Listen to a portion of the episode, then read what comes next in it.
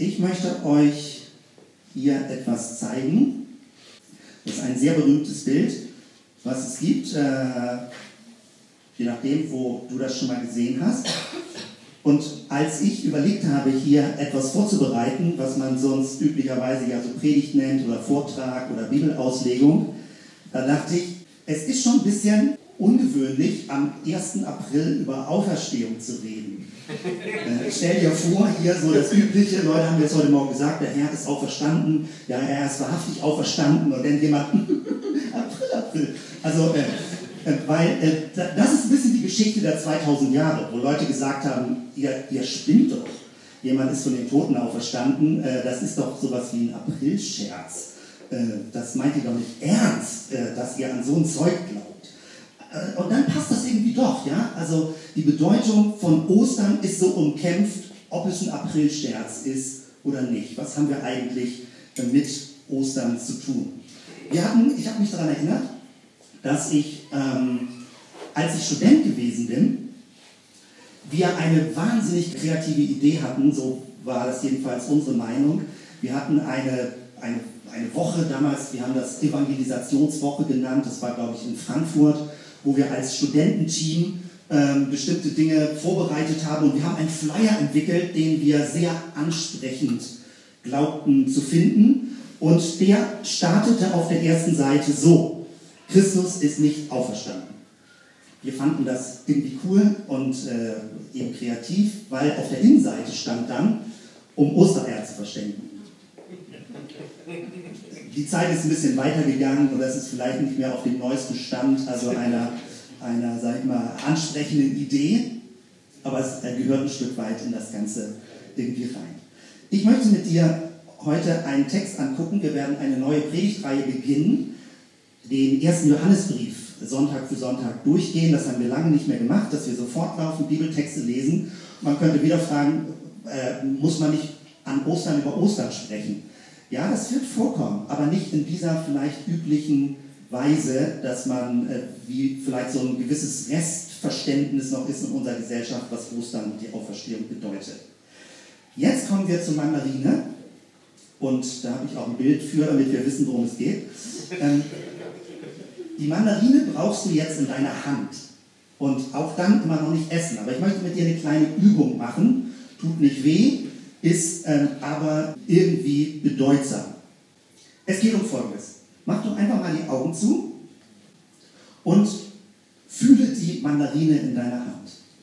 Fühl die Oberfläche, fühl das Gewicht der Mandarine, fühl die Form, wie groß sie ist, wo sie ein bisschen dicker ist und wo so Einbuchtungen sind.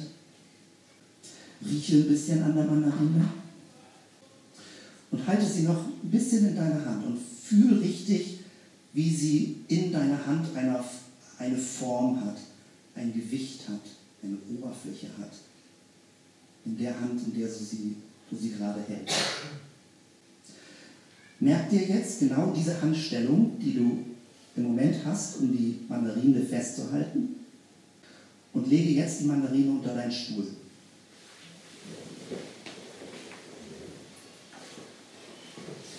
Und jetzt gehe wieder zurück zu der Handbewegung, in, zu der Handform, als die Mandarine noch drin war in deiner Hand. Und halte die Hand genau so wieder, wie als eben noch die Mandarine drin war. Kannst du die Mandarine noch fühlen? Die Oberfläche, das Gewicht, die Form. Kannst du sie vielleicht sogar noch riechen? Bis hierhin.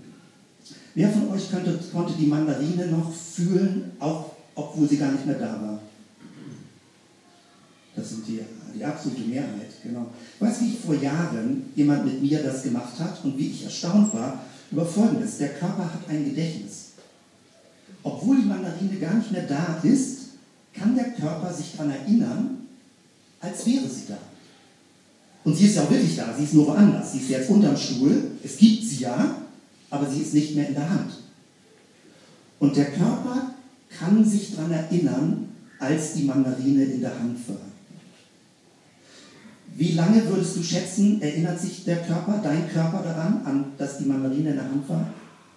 Zehn Minuten. Zehn Minuten. Ja? Ich erinnere mich daran, das ist jetzt nicht geplant in meinem Manuskript, aber das veranschaulicht das noch ein bisschen besser.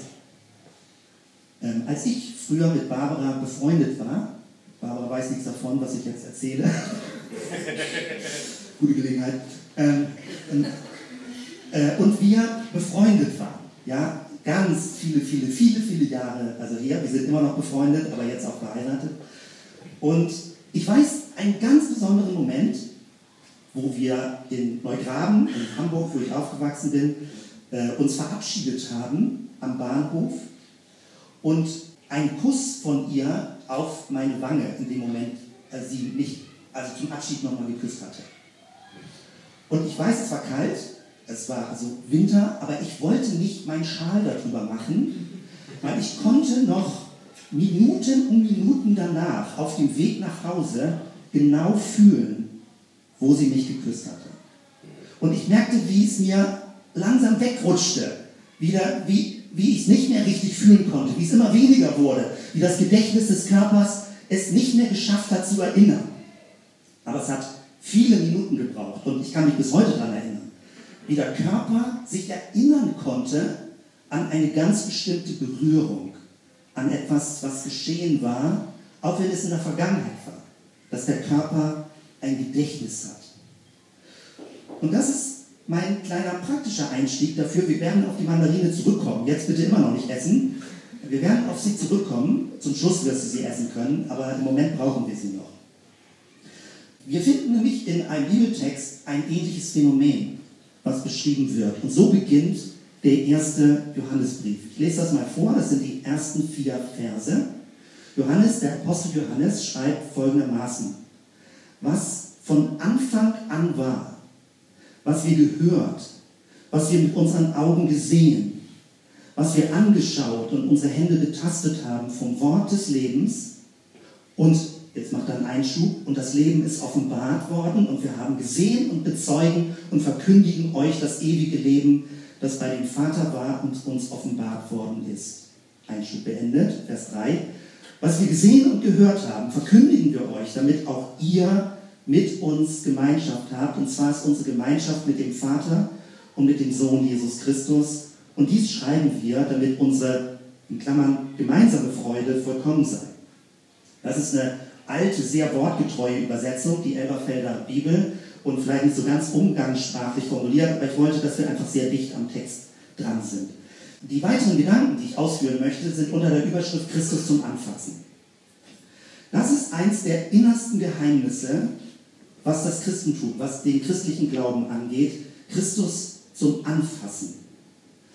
Es geht um etwas Konkretes, es geht nicht um eine abstrakte Religion, es geht nicht um irgendwie eine Theorie, sondern Johannes beginnt hier unüblich, dass er nicht mal eine Briefanrede macht, sondern er steigt gleich ein, als würde er ja übersprudeln von dem, was ihm absolut wichtig ist.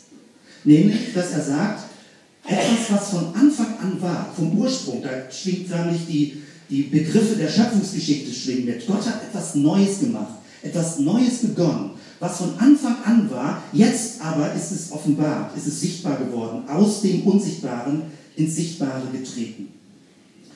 Und der Zielpunkt, das ist mein erster Punkt, wo ich was zu sagen möchte, ist, wenn wir ganz zum Schluss gucken, Vers 4, und dies schreiben wir, damit unsere Freude vollkommen sei. Es gibt unterschiedliche Handschriften, die einen sagen unsere Freude, die anderen sagen eure Freude. Und da merkt man, eigentlich ist beides gemeint. Also es geht darum, dass der, der Schreiber Johannes sagt, wir, wir schreiben euch das, damit ihr euch darüber freut und auch, dass wir uns darüber freuen, wenn ihr diese Botschaft annehmt und hört. Also Zielpunkt ist vollkommene Freude. Weshalb das irgendwie blöderweise in unserer heutigen Zeit erwähnt werden muss, ist, weil der christliche Glaube nicht unbedingt mit Freude verbunden äh, wird. Also nicht unbedingt, dass das jetzt die große Ausstrahlung eines religiös-christlichen, kirchlichen Lebens ist. Es gibt sicherlich Leute, die verbinden damit eher was gekrümmtes, zwanghaftes, anstrengendes oder irgendwie so. Und ähm, man merkt, Johannes möchte was anderes. Johannes möchte, dass es um eine Art von Freude geht, jetzt nicht so Halligalli, Spaß, alles ist lustig und oberflächlich sein. Die Bibel nennt etwas Freude, was sehr tief im Innern berührt, was so eine Art von Erfüllung ist, deswegen auch vollkommene Freude, nicht im Sinne von Perfektion, sondern im Sinne von vollständig, erfüllt, eine Lebenstiefe und Lebenserfüllung. Interessant ist, dass der Zielpunkt hier Fülle ist und nicht Leere. Also Leere mit Doppel-E. Weil ganz viele Meditationswege zielen auf Leere, dass du innerlich leer wirst.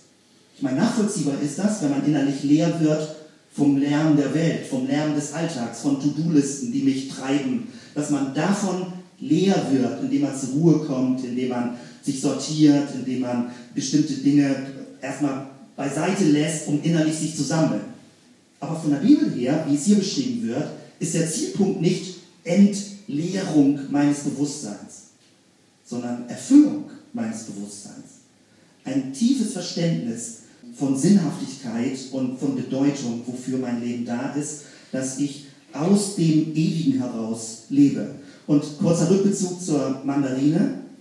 Dieses ist jetzt ein, eine 10-Minuten-Erfahrung gewesen. Man hat etwas in der Hand, man lässt es los und der Körper hat für ein paar Minuten noch ein Gedächtnis und dann verglimmt dieses Gedächtnis. Was wäre, wenn der menschliche Geist ein längeres Gedächtnis hätte? Also wenn es in uns drin, wenn das Gedächtnis des menschlichen Geistes so etwas wie Sehnsucht ist, ein innerer Hohlraum, wo mal etwas war, aber was verloren gegangen ist, wo man sich irgendwie noch schemenhaft daran erinnert, aber was nicht mehr da ist, wo es so eine innere Herzenssehnsucht gibt, wo man, die man nicht genau beschreiben kann. Was bedeutet das eigentlich? Von den biblischen Texten wird behauptet, dass diese innerste menschliche Sehnsucht daher rührt, dass Menschen nicht einfach nur materielle Wesen sind, sondern dass ein Gott, ein, ein Ewigkeitsgott, ein Geistgott in Kontakt und in Beziehung mit uns leben möchte. Und dass wir uns förmlich daran erinnern, auch wenn es viele, viele Jahre zurückliegen mag. Also Stichwort vollkommene Freude, gemeinsam, dass man sich miteinander freuen kann und dass das Leben aufgerichtet wird und nicht ermüdend oder bedrückend ist. Das ist der Zielpunkt äh, von Johannes. Etwas Zweites, und das sagte ich schon, Christus zum Anfassen, aber jetzt noch ein bisschen konkreter, weil man findet hier etwas, was sehr ungewöhnlich ist von den Bibeltexten. Hier schreibt Johannes, was von Anfang an war, und dann ver verwendet er verschiedene Worte, was wir gehört haben, akustisch, was unsere Augen gesehen haben, dann nochmal intensiviert, was wir angeschaut haben, nicht nur so aus der Entfernung gesehen, sondern bewusst beobachtet haben, und was sogar noch mehr, was unsere Hände betastet haben, vom Wort des Lebens. Das Leben betasten, das Leben sehen, das Leben beobachten. Und man sieht das, wenn man den weiteren Johannesbrief liest und auch das Johannesevangelium.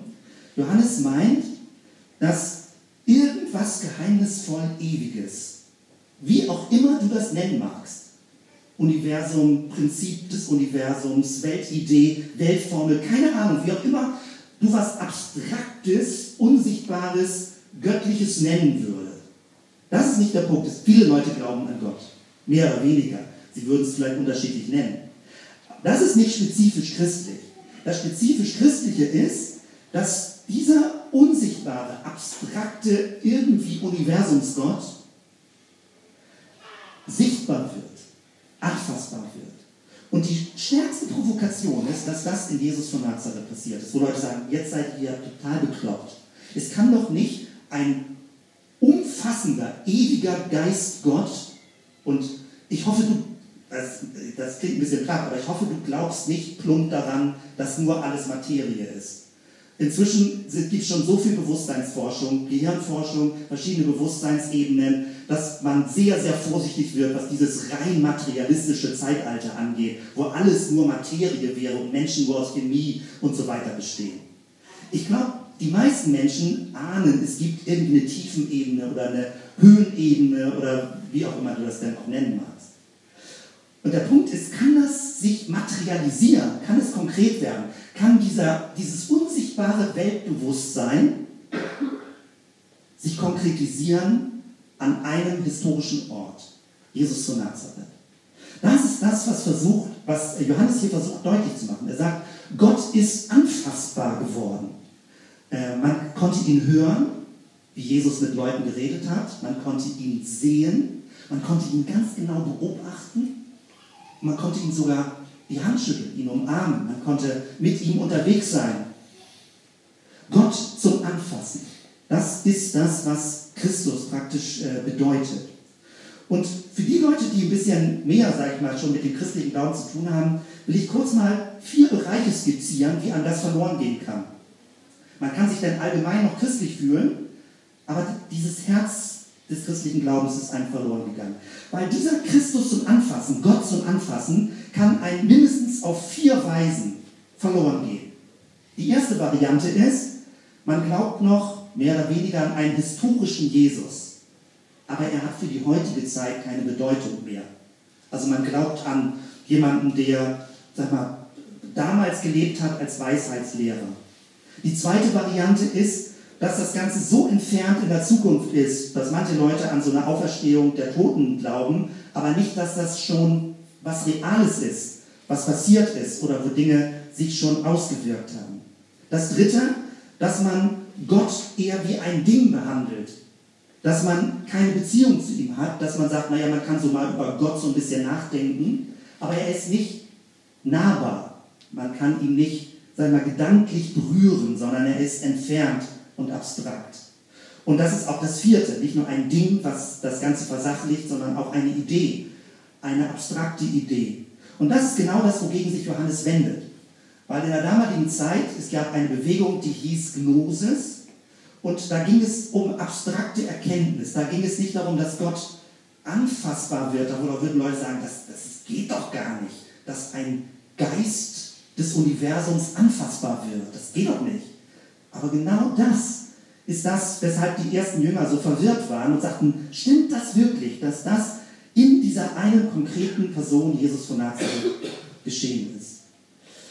Und genau das ist damit gemeint. Deswegen betont Johannes das so deutlich, wo er sagt, das Leben ist anfassbar geworden. Es ist nicht nur eine Theorie. Und dann sind wir bei Auferstehung. Dann sind wir bei Pfingsten durch den Heiligen Geist, der im Menschen wohnt, der in sich hineinkommt und Christus gegenwärtig und macht. Das heißt, dann versteht man, dass der Tod überwunden wurde, dass der Geist Gottes uns das äh, erläutert. Dann versteht man, dass es ewiges Leben nicht irgendwann gibt, sondern jetzt, dass es eine Art von Intensivierung des Lebens ist. Dann versteht man, dass Gott kein Ding ist, über das ich allein aus der Entfernung nachdenke, sondern eine Beziehung, in der ich leben kann.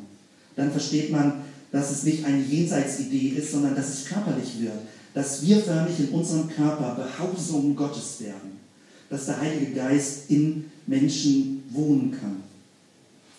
Es geht also darum, und da, deswegen dreht Johannes so viele Runden darüber. Er sagt, wir müssen das eher, eher anfassbarer vor Augen haben, den Glauben. Es geht nicht um eine, eine trockene Theorie. Und wenn es zu einer trockenen Theorie geworden ist, dann fängt es an, ja, eine leere Religion zu werden. Und die, das Problem, was wir natürlich haben, ist, wir gemeinsam, seit 2000 Jahren, Jesus ist nicht mehr leibhaftig da. Das ist blöd, finde ich. Ich, mich, ich fand das immer doof. Äh, sagen, man liest die Geschichten über Jesus, aber ich kann ihn ja heute nicht richtig sehen. Und deswegen äh, muss man sich fast so ein bisschen behelfen damit. Weil Jesus hat einmal historisch gelebt, aber er hat gesagt, in meinen Schülern, in meinen Jüngern, in dem, was ich gesagt habe, werde ich weiterleben. Und die Kirche oder christliche Gemeinschaften sind Erinnerungsgemeinschaften. Ähm, wenn man zusammen Abendmahl feiert, heute ist der erste Sonntag im Monat, normalerweise feiern wir zusammen Abendmahl dann, dann ist das eine Art von Erinnerung, etwas innerlich klar machen, etwas sichtbar machen, etwas vor Augen führen, aus den biblischen Texten heraus etwas zu visualisieren, was damals geschehen ist, aber was der Heilige Geist auch heute äh, tun kann und wirken kann. Das würde ich gerne mal als kleine Zwischendurchübung machen, äh, dass du nochmal bitte die Augen schließt und äh, ich fange mal an und sag, sag mal ein paar Stichworte zu Szenen, wie Jesus mit Menschen umgegangen ist. Und du kannst das gerne gleich dann ergänzen, wenn du irgendeine Szene vor Augen hast, wie Jesus mit anderen Menschen ähm, gelebt hat oder was er getan hat. Schließ einfach mal die Augen und ich starte mal. Als die Jünger nach der Auferstehung zusammen waren, da sagte Thomas, äh, ich muss das verstehen. Und äh, Jesus sagt, komm und leg deine Hände in meine Wundmale. Oder am See Tiberias. Jesus ist am Ufer, die Jünger fischen und sie kommen an Land und plötzlich hat Jesus schon Fisch und Brot vorbereitet zum Anfassen, zum Essen. Oder die Speisung der 5000. Jesus steht auf einem Berg und spricht vom Reich Gottes und dann wird das weiter, wird das Essen ausgeteilt und vermittelt. Oder Zachäus, der kleine Mann, der auf einem Baum auf Jesus wartet, weil er ihn unbedingt sehen will. Und Jesus sagt, komm runter, ich bin bereit, zu dir nach Hause zu kommen. Gibt es eine Szene, die dir vor Augen ist? Sag doch zwei, drei Stichworte. Was ist dir vor Augen, wenn du siehst, wie Jesus unter Menschen zum Anfassen war? Als Jesus mit den Emmaus-Jüngern unterwegs war. Und sie sagten, weil sie ihn nicht erkannten, brannte uns nicht. Aber als er das Brot gebrochen hat, kannten sie ihn. Die heilige, blutflüssige Frau. Jesus, der auf dem Wasser steht und zu Petrus sagt, komm zu mir. Jesus und diese Mariterin. Ja, Jesus, der im Boot steht und den Sturm stillt. Vielen Dank. Die Erinnerung wachhalten. Ich kenne das bei mir, dass ich das äh, häufig als Problem erlebt habe, dass man Jesus nicht mehr zeigen kann. Dass man ihn nicht vorführen kann. Dass man nicht sagen kann, komm doch mal mit, ich zeige dir jetzt, wie Jesus ist und wie Jesus aussieht. Dass das so nicht mehr funktioniert. Und ich habe das für lange Zeit und immer wieder zwischendurch auch als Nachteil empfunden. Wo ich dachte, das war doch damals einfacher, Jesus zu zeigen. Und möglicherweise war das in einer gewissen Form wirklich einfacher. Aber der ganz, ganz, ganz große Nachteil, den Jesus damals hatte, war, er war immer nur an einem Ort zur Zeit. Und die Menschen mussten in Tausenden kommen, um ihn überhaupt mit ihm in Kontakt zu sein. Wie willst du das bei 100.000 Menschen machen? Wie willst du das bei einer Million Menschen machen? Wie willst du das bei einer Milliarde Menschen machen? Es funktioniert nicht. Und an der Stelle wird es interessant, wie Gott die Geschichte weitergeschrieben hat. Weil Jesus sagt, seid nicht traurig, ich gehe weg, aber ich sende euch meinen Geist. Und mein Geist wird euch helfen, euch zu erinnern. Ihr habt die Bibelgeschichten, ihr habt das innere Zeugnis durch den Geist und ihr selbst werdet ein Leib Christi sein. Das ist das Bild, was Paulus verwendet. Ihr werdet ein Brief Christi sein. Das heißt, als Gemeinschaft, als christliche Gemeinschaft wird man zu einem anfassbaren Christus. Es ist die Gemeinschaft, es bist du und es bin ich, der Christus jetzt 2000 später, Jahre später zum Anfassen macht. Also die Gemeinde als anfassbarer Leib Christi. Ist auch unfassbar, dass das anfassbar ist. Also das Programm hilft einem so ein bisschen auf Gedanken zu kommen. Also wenn man das aber jetzt vor Augen hat, stell dir das vor, wie soll Jesus als Einzelperson weltweit, der muss ja Superman sein, der ständig hin und her jettet, damit Menschen ihn anfassen können, damit sie ihn hören können, damit sie ihn sehen können. Und die spannende Logik, was man so vielfach als, als Missstand, als Nachteil empfindet, dass Jesus nicht mehr so zum Anfassen da ist, fängt an hochspannend zu werden, wenn wir die Bedeutung von Gemeinde verstehen. Weil wenn, wenn wir das verstehen, und ich muss mir das sagen, und ich möchte dir das heute Morgen sagen, Gemeinde ist keine Zuschauveranstaltung.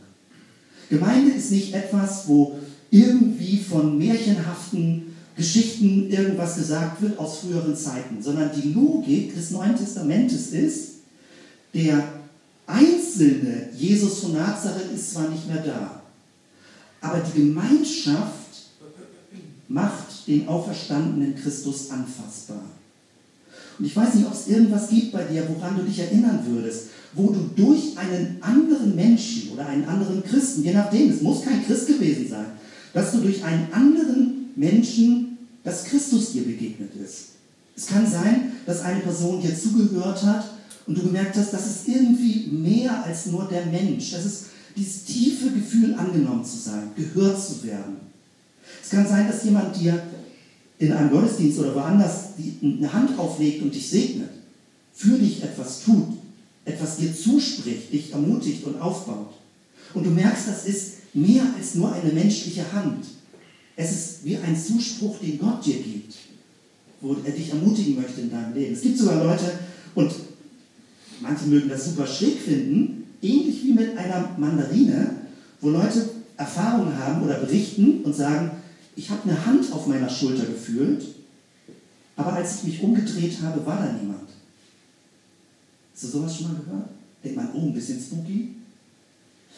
Aber all das kann deutlich machen, dass die Gegenwart des auferstandenen Christus nicht irgendwo fernab in fernen Ländern, in fernen Welten ist, sondern ich formuliere es mal ganz modern, dass es sowas wie eine Parallelwelt ist, die immer gegenwärtig ist.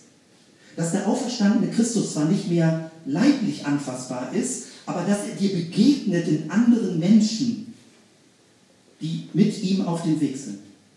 Und es kann sein, dass du berührt wirst dadurch. Es kann sein, dass du durch Lieder berührt wirst, wenn ein Musiker was macht oder etwas anleitet und du merkst, irgendwas berührt mich da, dass Gott tiefer in meinem Inneren etwas zum Schwingen bringt. Das Gefühl dabei zu sein, dazu zu gehören, äh, nicht ausgegrenzt zu werden. All das ist eine Atmosphäre, wie Christus unser Leben berührt. Und er berührt uns nicht abstrakt durch irgendwie irgendwas, sondern durch konkrete andere Menschen. Ich hoffe, dass du irgend sowas schon mal erlebt hast, dass ein anderer Mensch, ich formuliere es mal fromm, dir zum Segen wurde. Dass eine andere Person etwas dir geschenkt hat förmlich, etwas Unsichtbares geschenkt hat, was dich innerlich ermutigt hat, aufgebaut hat, gestärkt hat, Kraft gegeben hat. Und genauso wie du das erlebt haben kannst, kannst du auch für andere zu einem Christussegen werden. Auch durch dein Leben kannst du für andere zum Guten etwas sagen. Du kannst etwas aussprechen, du kannst sie positiv ansehen, Du kannst, es gibt ja unterschiedliche Arten von Blicken. Du kannst Leute sehr kritisch ansehen, du kannst Leute aber auch ermutigend ansehen. Du kannst deine Ohren verwenden, um ihnen zuzuhören. Und es gibt sicherlich viele Leute in unserer Gesellschaft, denen hört keiner mehr richtig zu. Die haben niemanden, der ihnen zuhört. Jemandem zuzuhören ist ein Christusdienst, den du an Menschen tun kannst, dass sie nicht einsam sind. Oder du hilfst ganz praktisch jemandem, wo du siehst, dass jemand Hilfe braucht. Es ist ein Christusdienst für jemanden. Du kannst für andere eine Christusverkörperung werden. Und andere können für dich eine Christusverkörperung werden. Aus dieser Erinnerung heraus, wie wir uns vor Augen führen, wie Jesus damals mit Menschen umging. Und nicht in dem Sinne, ich habe das ja bewusst äh, mit einer konkreten Sache gemacht, mit der Mandarine, auch wenn die Mandarine nicht mehr in deiner Hand ist, dann würden Leute sagen, es ist alles Einbildung, es ist alles Quatsch mit diesem frommen Zeug. Aber in diesem konkreten Fall liegt die Mandarine unter deinem Stuhl. Sie ist immer noch da, aber sie ist nicht in deiner Hand. Und die Hand kann sich für eine gewisse Zeit daran erinnern. So übrigens verstehe ich Beten. Beten ist ein Vergegenwärtigen, es ist ein Auffrischen der Erinnerung. Man liest das in der Bibel, man schließt die Augen, man versucht sich das praktisch aufzunehmen, darauf zu fokussieren, so läuft auch christliche Meditation, dass man sagt, ich möchte Jesus vor Augen haben, aufsehen zu Jesus, den Anfänger und Vollender des Glaubens. Und man muss das immer auffrischen, weil unser Körper oder unser menschlicher Geist, da verglimmt das. Da bleibt das nicht Präsenz, aber es ist eine, eine Realität, die wir nur nicht mit unseren fünf Sinnen ohne weiteres wahrnehmen können. Deswegen wird hier davon gesprochen, dass es offenbart wird, und das, deswegen scheint Johannes so unglaublich überwältigt und glücklich zu sein, dass das offenbart wurde, dass es sichtbar wurde, dass er in Jesus das sehen konnte und dass er zu diesen Personen, zu diesen ersten Zeugen gehörte, die das gesehen haben. Aber die hatten vieles auch nicht leichter, weil sie konnten es am Anfang einfach nicht glauben. Dass dieses sogenannte ewige Leben, dieses unkaputtbare Leben, dieses göttliche, dieses intensive Leben, dass das in einer Person sich kristallisiert, konzentriert, manifestiert. Das bedeutet es, mit Jesus unterwegs zu sein. Und dann geht es als fünftes und letztes darum, wie Johannes das beschreibt. Ähm, sie verkündigen das. Ähm, sie verkündigen das, was sie gesehen haben, was sie gehört haben, was sie angeschaut haben. Sie verkündigen das. Verkündigen heißt, man geht aus sich heraus. Man sagt nicht nur, auch oh, schön, dass ich das jetzt erlebt habe, sondern man möchte, dass andere sich mitfreuen können.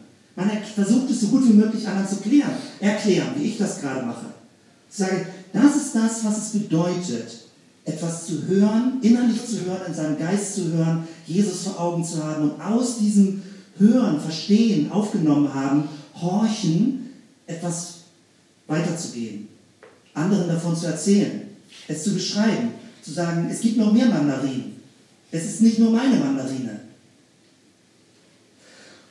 Etwas, was ich sehr stark finde. Und ich kenne dieses Problem. Wenn ich in meinem eigenen Leben, mein Glaubensleben, mein Leben Jesus zu folgen, mit Jesus zu leben, wenn diese Erinnerung verblasst, dann habe ich nichts zu geben. Dann habe ich auch nichts zu sagen. Dann habe ich nichts zu erzählen. Dann ist das sowas wie Kaisers neue Kleider. Er hat doch gar nichts an. Dann macht man religiöses Spiel. Alles schlüsselt sich davon auf, dass in einer christlichen Gemeinschaft wir die Erinnerung wachhalten und dass der Heilige Geist diese Erinnerung auffrischt. Sagt, hab Jesus vor Augen. Lies die Zeugenberichte. Hör auf dein Herz, wie der Geist spricht.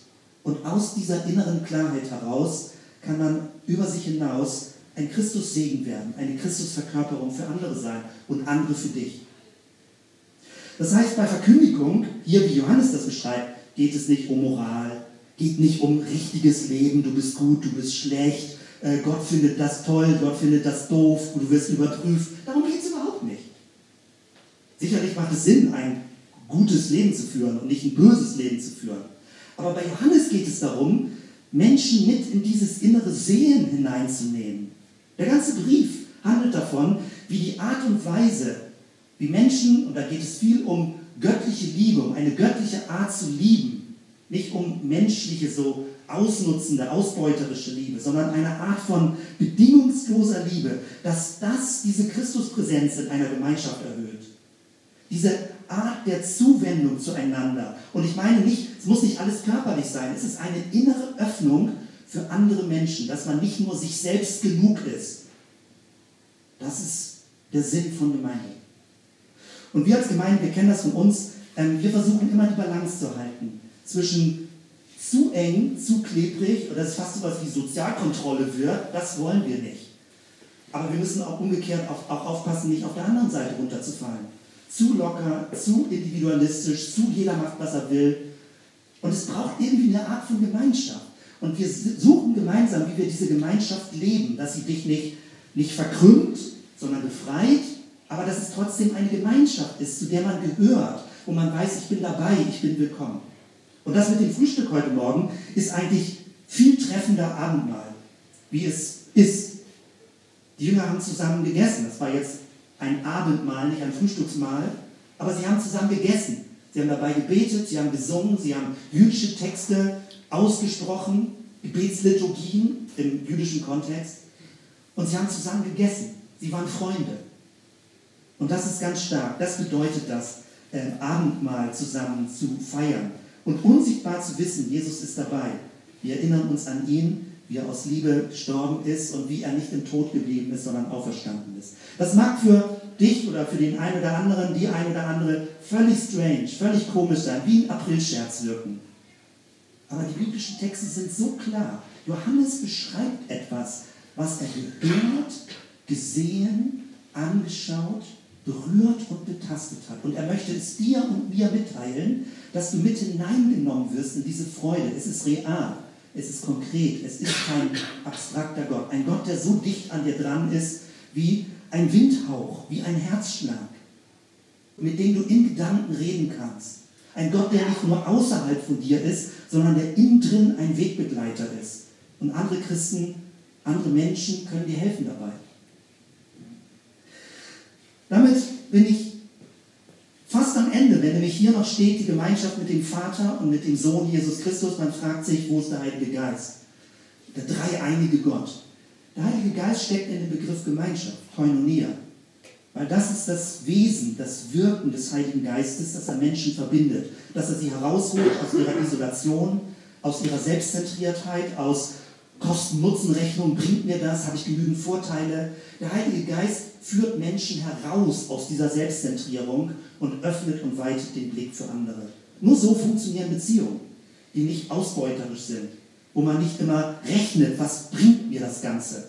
Nur so können stabile und äh, treue Beziehungen überhaupt möglich werden, wenn man aus sich heraus, aus seiner inneren Verkrümmung herauskommt.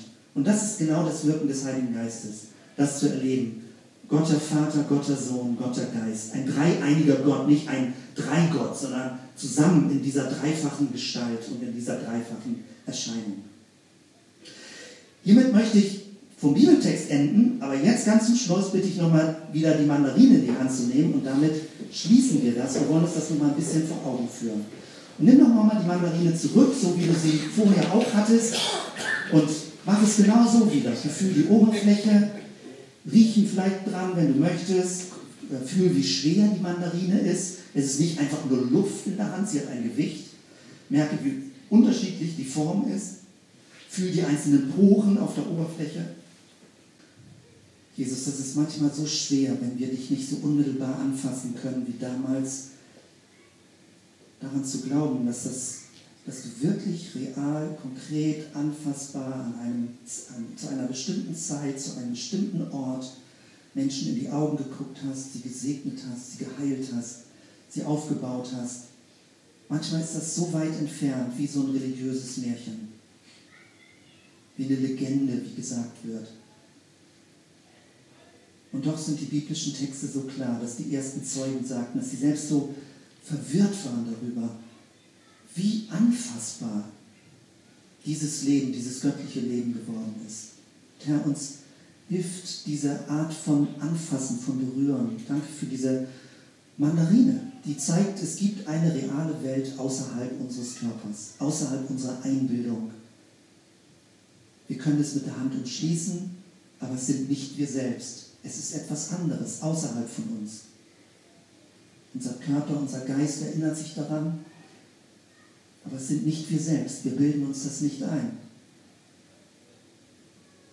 Ja, ich bete so, dass, dass wir diese innere Klarheit und Freude erleben.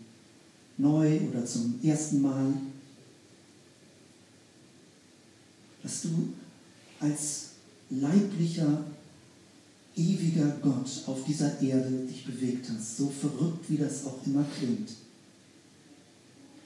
Danke, Jesus, dass wir dich selbst mit verkörpern können, dass du Gemeinde zusammengeführt hast, dass wir durch andere Christen erleben können, wie du uns segnest durch die Gestalt von anderen Menschen und wie wir selbst für andere zum Segen werden können, wie wir diese Christusatmosphäre in Gemeinschaft leben können. Danke, Herr, für diese hohe Berufung von Gemeinde. Dass Gemeinde nicht einfach nur so eine Ansammlung ist von religiös Interessierten, sondern dass wir ein Christuskörper sind, der handelt, der sich bewegt, der unterwegs ist. Und dass du so vielfach, Millionenmal dich multipliziert hast hier auf der Erde.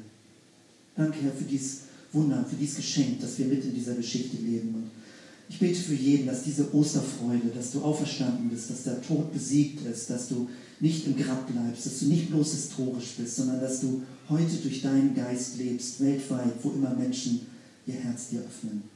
Danke, Jesus, dass wir in dieser großen Geschichte mitleben und dass dein Wort uns da immer neu daran erinnert, das Abendmahl, zusammen zu frühstücken, zusammen zu essen, dass uns das immer daran erinnert, dass du ganz dicht bei uns bist, unsichtbar an unserer Seite, in uns drin durch deinen Geist.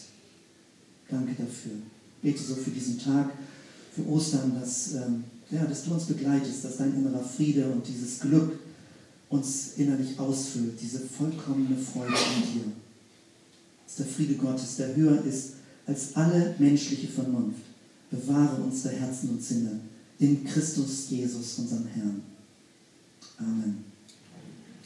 Man hat das Gefühl, man fällt aus dem Bild raus, wenn man jetzt die Mandarine isst. Kann man Jesus essen? Geht das überhaupt? Aber genau das ist der Punkt bei Abendmahl. Das ist mein Leib, das ist mein Blut, was für euch vergossen wurde, mein Leib, der für euch braucht. Es geht um eine Verinnerlichung von Christus.